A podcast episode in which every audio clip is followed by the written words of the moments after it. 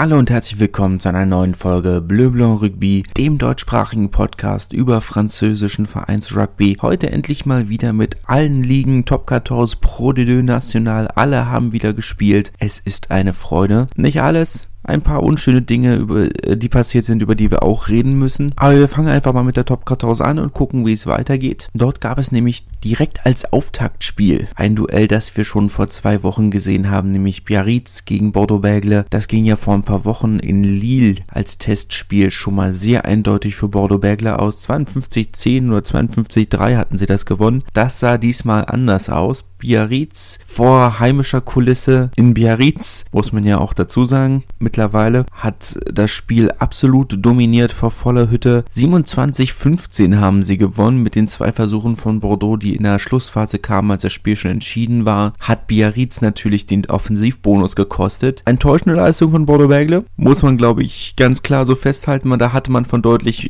oder hatte man deutlich mehr erwartet, vor allem nach diesem Testspielergebnis. Aber dass Biarritz keine schlechte Mannschaft sind, das wussten wir ja vor vorher. Es ist ja nicht so, dass ich ihnen den, den letzten Platz prophezeit habe, weil ich glaube, dass sie eine so schlechte Mannschaft sind. Die erste Mannschaft, die Spitze, ist sehr gut. Die ersten drei, vier, fünf Wochen werden sie bestimmt auch gut mithalten. Vor allem mit diesem Engagement, mit diesem Einsatz, den sie einfach gezeigt haben. Aber wie es dann nach zehn Wochen aussieht, da müssen wir dann nochmal drüber reden, weil sie in der Breite, denke ich, nicht ganz so gut aufgestellt sind. Aber natürlich, egal wann sie kommen, es sind vier wichtige Punkte, schon mal ein Sieg mehr als Agent hatte. Ja, haben wir auch schon wieder verloren. Kommen wir noch zu. Ja, klasse Leistung von, von Biarritz.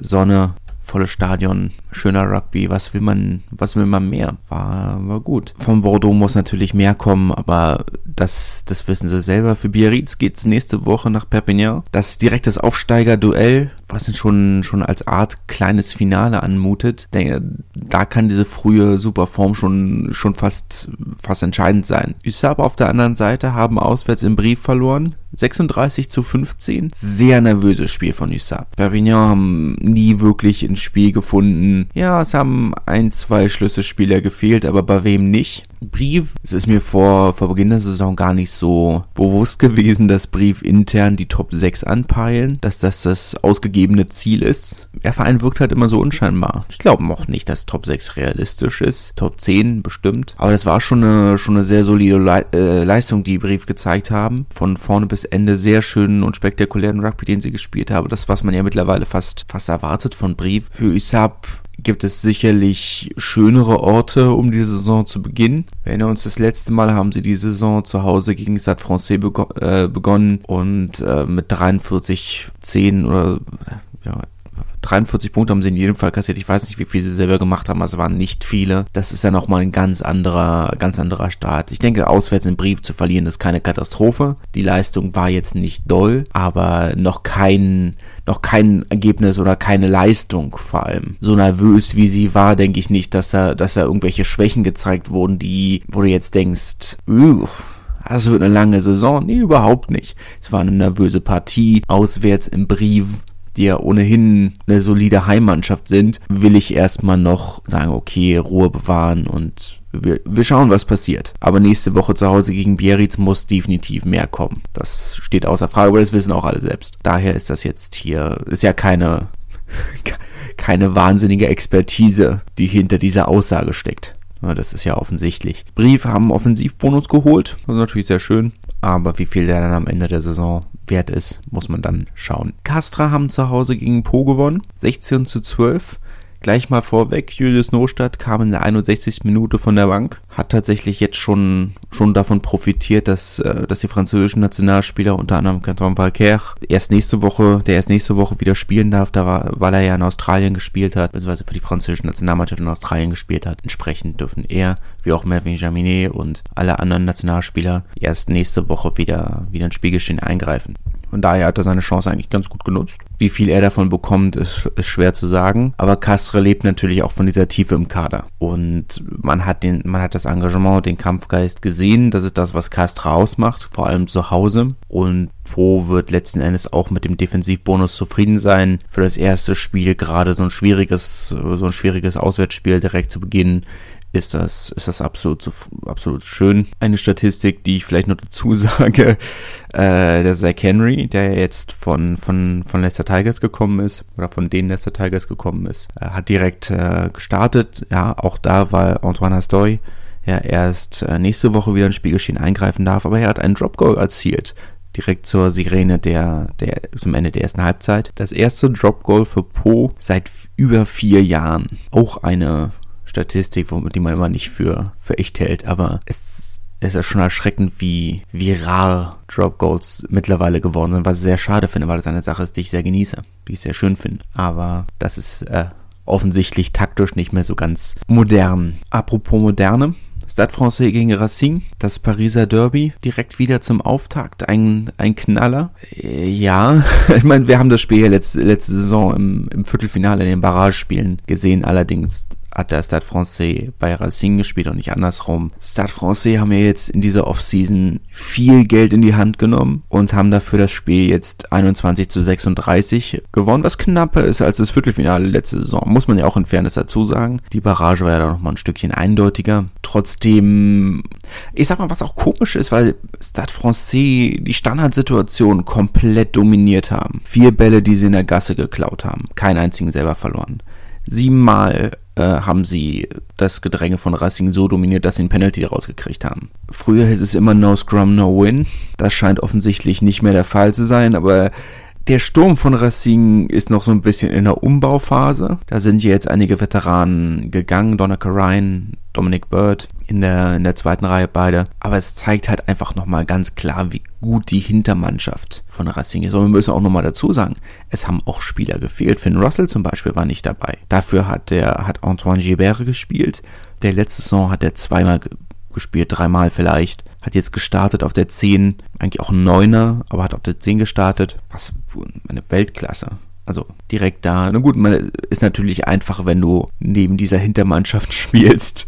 Wenn du einen Kurt Lebiel und einen Veremi Vakatawa neben dir stehen hast, macht diese Sache natürlich deutlich einfacher. Aber nichtsdestotrotz äh, beeindruckend und gleichzeitig auch sehr enttäuschend für Stade Francais, dass sie aus ihrer Dominanz im Sturm nicht mehr machen konnten. Toulon gegen Montpellier 24 zu 24, das, äh, das Samstagabendspiel. Anthony Belot hat alle 24 Punkte vom Tier aus für, für Toulon erzielt. Für Montpellier war es ähm, war es eine schwierige Partie. Haben in der 80. Minute hat Zach Mercer, der, kann man schon sagen, Star-Rekrut, der große neue, die große Neuverpflichtung, eine der großen Neuverpflichtungen, es hatten ja einige in dieser, in dieser Offseason, hat in der 80. Minute noch direkt unter, unter den Stangen noch den, den Versuch gelegt, der dann zum Ausgleich oder zum Unentschieden erhöht werden konnte. Es ist natürlich für Toulon ist das natürlich sehr enttäuschend, die sehr ambitioniert äh, gestartet sind, die auch wirklich guten Rugby gespielt haben. So ist es nicht. Sie haben offensiv gespielt, sie waren geduldig. Sie haben viele Dinge gezeigt, die letzte Saison gefehlt haben, aber letzten Endes hat eben dann hat dieses Quäntchen Glück am Ende noch gefehlt. Für Montpellier ist es, ist natürlich eine deutliche Verbesserung zur letzten Saison. Man merkt schon, dass da eine ganz andere Stimmung in der Mannschaft ist. Montpellier sind der letzten Saison ja wirklich immer sehr knapp gescheitert am Ende. Da hat ja auch wie bei Toulon am Ende dieses Quäntchen Glück gefehlt. Sie waren immer so nah dran. Gerade die erste Saison, die waren immer so nah dran. Und da irgendwie das letzte bisschen gefehlt und das haben sie jetzt. Ja, sie haben nicht gewonnen, aber weiß wer, was man sagt, ne? Zu Hause unentschieden ist eine halbe Niederlage, unentschieden auswärts ist ein halber Sieg. Und ein halber Sieg ist schon mal mehr als kein Sieg. Und das ist das, was sie letzte Saison oft hatten. Von daher ist es in meinen Augen ist ein halber Sieg schon eine Steigerung. Kann man also nicht meckern. Lyon haben sich äh, am Sonntag noch berappelt und 28-19 gegen Clermont gewonnen. Sah ja überhaupt nicht danach aus, nachdem sie auch wieder sehr nervös, vielleicht überenthusiastisch in die neue Saison gestartet sind. Sieben Penalties in der ersten Viertelstunde war schon viel, aber haben dann gezeigt, wofür sie diesen neuen Kunstrasen verlegt haben. Sehr schön, sehr schnellen offensiven Rugby. Clermont werden sich sicherlich so ein kleines bisschen in den Hintern beißen, dass sie letzten Endes nicht mal einen Defensivbonus gekriegt haben. Aber ja, gut. Erster Spieltag. Interpretieren wir noch nicht allzu viel rein. Das gleiche werde ich nicht bei La Rochelle gegen Toulouse sagen. 20 zu 16 ist es für Toulouse ausgegangen. Der amtierende Meister hat schon wieder gegen La Rochelle gewonnen. Der sechste Sieg in Folge. Nach, war vielleicht sogar der siebte mittlerweile. Fünf in jedem Fall in der letzten Saison in einem einen Sieg im Freundschaftsspiel in Limoges, dann dreimal in der Liga, Hinrückspiel Finale und äh, das europäische Finale haben sie alle gewonnen. Es war nicht mal knapp. Jetzt kann man natürlich sagen, ist schön für La Rochelle, dass sie diese Kontinuität drin haben. Aber für eine Mannschaft, die sich selbst als äh, Titelaspiranten sieht, ist das natürlich enttäuschend. Ja, sie waren wieder in Unterzahl. Will Skelton, der für eine Schulter gegen Kopf eine rote Karte gesehen hat. Natürlich macht es einen Unterschied, wenn einer deiner besten Spieler vorzeitig das, den, das Feld verletzt, äh, verletzt, verlässt. Ich hoffe nicht, dass er das Feld verletzt hat.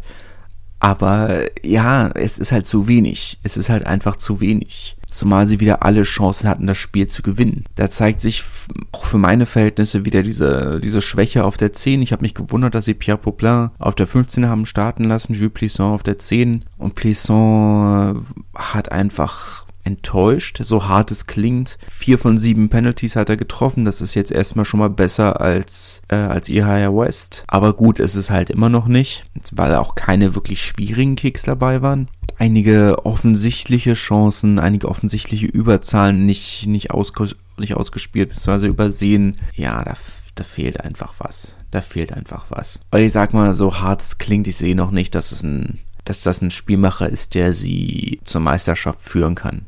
Ich will jetzt die Niederlage nicht alleine auf, an ihm festmachen. La Rochelle hat, äh, es ist, es ist die ganze Mannschaft, die verloren hat. Und Toulouse ist bei weitem keine schlechte Mannschaft. Also es ist natürlich auch eine Mannschaft, gegen die man schon mal verlieren darf, aber nicht, wenn man sich als Titelfavoriten sieht muss man schauen. Kommen wir zu Pro D2. Dort gab es direkt äh, am Donnerstagabend eine von vielen Überraschungen. Es gab an diesem Spieltag generell viele Überraschungen. Äh, Oyonnax haben 21 zu 23 zu Hause gegen Colomiers verloren. Das Pro D2-Debüt für Michele Campagnaro, der für Colomiers von der Bank kam. Ja, faustige Überraschung. Dass Colomiers keine schlechte Mannschaft sind, wussten wir vorher. Es hat auch schon, auch die zweite Halbzeit äh, gegen Provence am ersten Spieltag war ja schon recht überzeugend, formulieren wir es mal so. Aber man hat, ich hätte jetzt nicht damit gerechnet, dass Oyonnax so früh in der Saison schon zu Hause verliert. Auch hier muss man halt sagen, natürlich kann man gegen Colomiers verlieren, aber nicht, wenn man sich als Aufstiegskandidaten sieht. Ich sehe Oyonnax nicht als Aufstiegskandidaten, oder zumindest nicht als Aufstiegsfavoriten, aber sie schon. Saison ist noch lang, 28 Spiele sind es noch, aber schon ein kleines Statement von, von Colomiers. Muss man natürlich abwarten, was am Ende bei rumkommt. Aber das ist schon ein kleines Statement von Colomiers. Fangen wir mal direkt mit Provence gegen Nevers an. Ja, dann haben wir es hinter uns. Äh, fangen wir mit dem Ergebnis an. Provence hat 26 zu 23 gewonnen. Ähm, auch relativ spät in der Partie. Enges Spiel. Defensivbonus für Nevers. Aber leider, da müssen wir auch drüber reden, ist das Spiel überschattet worden ähm, von einer Situation, in der Ludovic Radoslavjevic, der Spielmacher von, von Provence, sein Gegenüber, beziehungsweise nicht sein Gegenüber, sein Gegenspieler Christian Ambadiang, den Flügelspieler von Nevers, äh, rassistisch beleidigt hat. Die genaue Wortwahl werde ich jetzt offen, auf, aus offensichtlichen Gründen nicht wiederholen. Aber ja, wir müssen halt drüber reden, weil es ist natürlich, oh, wir müssen eigentlich nicht drüber reden, das ist nicht in Ordnung. Und ich glaube, da sind wir uns alle einig, Rassismus hat im Rugby nicht zu suchen. Die Frage ist halt, was die Konsequenzen sind in Provence haben gesagt, ja, sie werden intern prüfen und ähm, zu einer zu einer Strafe kommen, die der dem Ver an Anführungszeichen Verbrechen angemessen ist. Was genau das ist, muss man schauen. Auf der anderen Seite haben sich auch der die Ligue Nationale de Rugby und äh, der französische Rugbyverband auch gesagt auch gesagt, äh, wir setzen uns mal zusammen und überlegen, was wir machen können und wie wir wie wir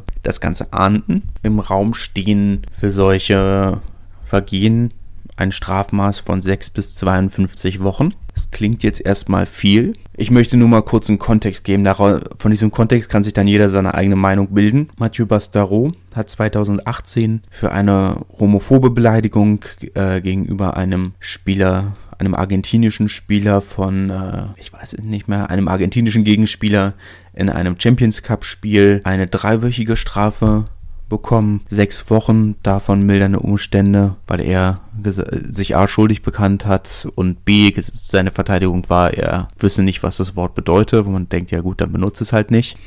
Wo du, wo du auch denkst, äh, dass Radoslavic auf Instagram die Verteidigung benutzt hat, äh, ja, das darf mir nicht passieren.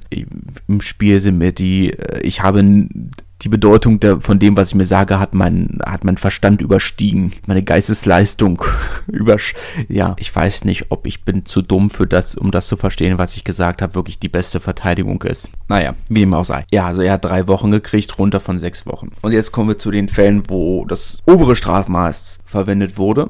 Ihr erinnert euch vielleicht, dass es vor ein paar Jahren, also 2000, war es Ende 2018, Anfang 2019, während der Rugby Europe Championship diesen Exclar, äh, Exclar, Eklat natürlich äh, gab, dass ein rumänischer Schiedsrichter die äh, entscheidende WM-Qualipartie zwischen Spanien und beziehungsweise zwischen Belgien und Spanien gepfiffen hat, wobei natürlich noch im Raum stand, äh, dass Rumänien sich nicht vielleicht nicht qualifiziert und während des Spiels gab es dann ähm, hat er er hat klar mehr Penalties für Belgien gepfiffen, beziehungsweise gegen Spanien. Waren alle korrekt, so wie es beurteilen würde. Also man kann ihm jetzt kein Fehlverhalten vorwerfen. Die Ansetzungen und das Timing waren halt sehr fragwürdig, zumal zeitgleich ein neutraler Schiedsrichter, ein englischer Schiedsrichter, das sportlich irrelevante, also muss Anfang 2018 gewesen sein, das sportlich irrelevante Deutschland gegen Russland gepfiffen hat. Und dann, wo man sich gedacht hat, ja, äh, hm, das ergibt irgendwie wenig Sinn, es gab kein TMO und wie dem auch sei. Es tut alles nicht zur Sache. Die beiden Spieler von Narbonne, die, äh, die an diesem Spiel für Spanien beigewohnt haben, äh, äh, Sebastian Rouet, Rouet und äh, Lucas Guillaume, haben beide fast ein Jahr Sperre gekriegt dafür. Auch beide.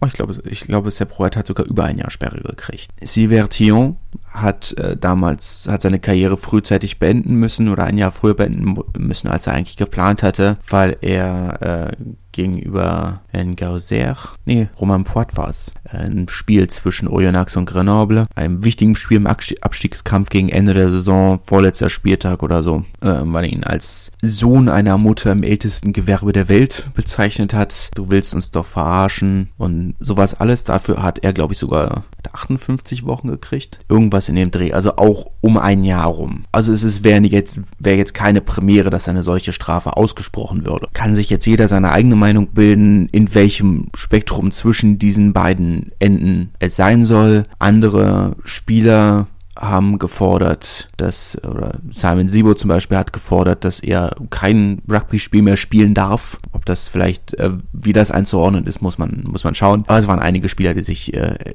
ähnlich und entsprechend geäußert haben. Muss man, muss man schauen. Sportlich ist natürlich schade, dass das jetzt so überschattet wird.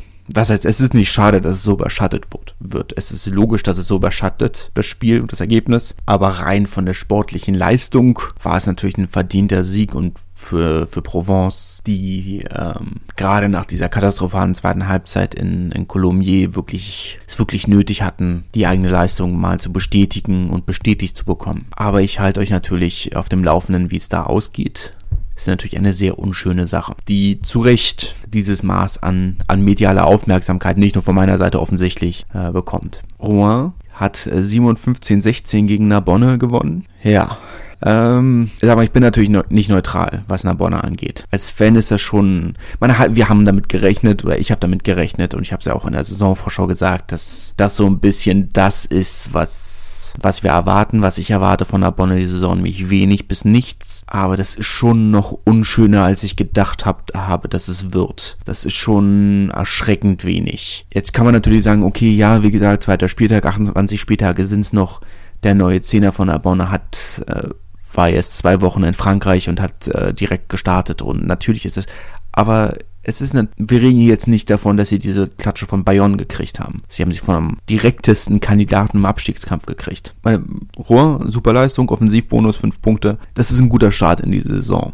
Gerade jetzt, wo sie die in der Offseason diese riesigen Schritte eingeleitet haben, nämlich dass sie jetzt im, im Diochon spielen, im großen Fußballstadion der Stadt und das eigene äh, Stadion, das eigene Stadion Mermoz heißt es, ich bin mir nicht ganz sicher, wie genau. Maxim Mermoz, ach nee, nicht Maxim Mermoz, ähm, ja, Mermoz in dem Fall, äh, zum Trainingszentrum umbauen. Und da ist es natürlich schön, dass sie jetzt diese, diese Investitionen, dass sie jetzt schon, jetzt schon anfangen, sich auszuzahlen. Aber Narbonne hat nicht so viel Zeit. Natürlich ist es noch eine lange Saison, aber so lang ist sie nur auch wieder nicht. Man wird sich schnell finden müssen, sonst wird das ein langes, ageneskes Jahr. Aurillac hat 20 zu 28 gegen Bayonne verloren. Auch das Spiel war knapper, als das Ergebnis letzten Endes aussagt. Aurillac haben super gekämpft, haben es Bayonne sehr schwer gemacht. Aber es ist die Pro de Deux. Bayonne zeigt, dass sie auch solche Spiele gewinnen können. Bestätigt für mich eigentlich nur nochmal das, was wir ohnehin von Bayonne gedacht haben. Saison ist noch lang, aber ich glaube nicht, dass das eine Mannschaft und ein Verein ist, um den wir uns Sorgen machen müssen. Manu Marsan hat 48 zu 13 gegen Bourg-en-Bresse gewonnen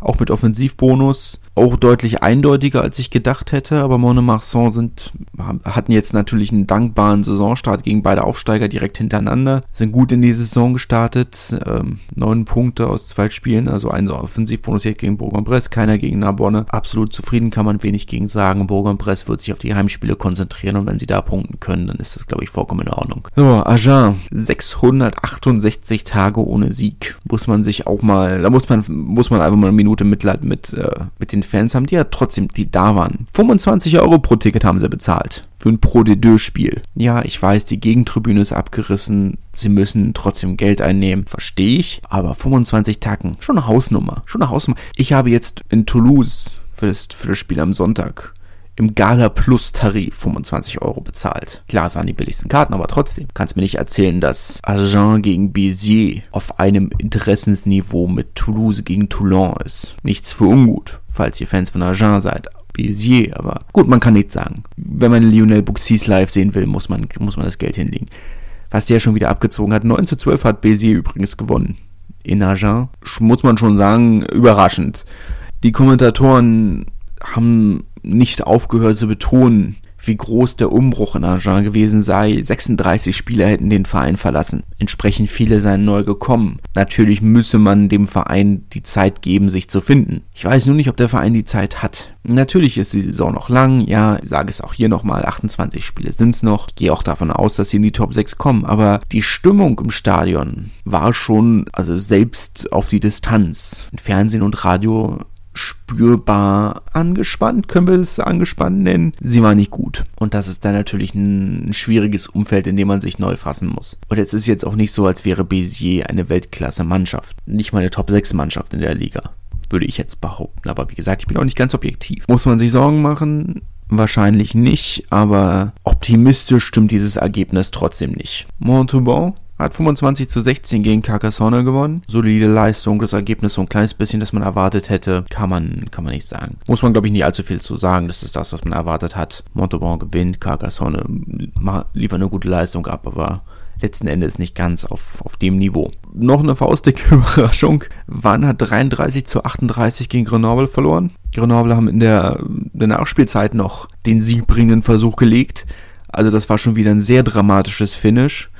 Für wann kann das jetzt echt schwierig werden? Nächstes Spiel ist gegen Bayern. Wenn sie dann mit drei Niederlagen in die Saison starten, dann müssen wir über den Favoritenstatus schon nochmal nachdenken. Ja, es fehlen Spieler. Klar, an Rodrigo Bruni, der normalerweise schon noch ein Spiel mit entscheiden kann, der fehlt, unter anderem. Aber ja, schon ein schwieriger Saisonstart Grenoble. Nach der Heimniederlage gegen Oyonnax im Auftaktspiel und im ersten Spiel ist das jetzt schon so eine kleine, schon ein kleines Lebenszeichen, dass man mit ihnen die Saison doch rechnen muss. Christopher Hesenbeck hat 18 Punkte beigesteuert vom Tee, hat auch gestartet, drei Erhöhungen, vier Penalties, insgesamt eine solide Leistung. Ja, es ist, es ist jetzt eine Herausforderung. Ja, es reiche, wenn sie in die Top 6 kommen. Ne? Top 4 wäre besser in der Endtabelle, aber es reicht prinzipiell, wenn sie in die Top 6 kommen. Wann ist keine Mannschaft, die auf einen Heimvorteil angewiesen sind, theoretisch. Ist jetzt nur die Frage, wie können sie sich aufrappeln?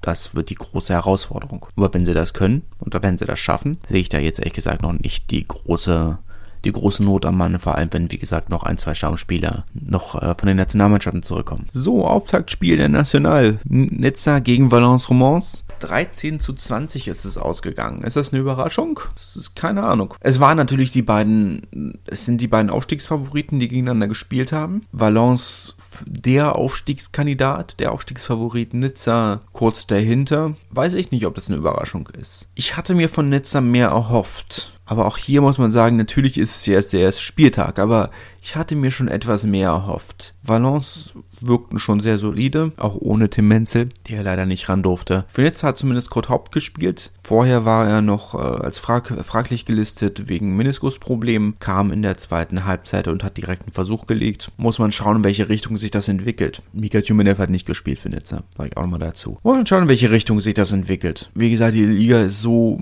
homogen, also es gab so viele Überraschungen an diesem Spieltag. Es ist schwer zu sagen, ob das, über ob das alles Überraschungen waren oder einfach, naja. Ja, DAX hat 9 zu 19 gegen Chambéry verloren, damit, da wären wir schon wieder bei einer dieser Überraschungen, was eigentlich nur vielleicht eine Überraschung ist, weil Chambéry natürlich auch eine Mannschaft sind, die schon irgendwo die Playoffs und vielleicht sogar einen Aufstieg anvisieren und eingeplant haben. DAX vielleicht einfach noch ein bisschen mehr Zeit brauchen, weiß ich nicht genau. Aber natürlich zu Hause gegen Chambéry verlieren ist für eine Mannschaft wie DAX, die einfach einen ganz anderen Status haben, einen ganz anderen Anspruch an sich selbst, ist das schon sehr enttäuschend, muss man so hart sagen. Dijon hat 17 zu 28 gegen Albi verloren, muss man, dazu muss man wenig, wenig sagen. Das erwartete Ergebnis, äh, Albi Favorit für die, fürs Halbfinale, kein Aufstiegsfavorit in meinen Augen, aber sehen sich natürlich selber als eine, als erwartete Ergebnis. Darüber haben überrascht. Und 22 zu 21 gegen Absteiger Soyo Angoulême verloren, äh, gewonnen, Entschuldigung. Äh, Maxim Oldmann hat gestartet für, für Tarbe. Schon eine kleine Überraschung, aber ja, Soyo Angoulême habe ich jetzt nicht ganz auf dem gleichen Niveau gesehen wie Nizza oder Valence Romans, dass die das ein oder andere Spiel diese Saison mehr verlieren werden als, als die anderen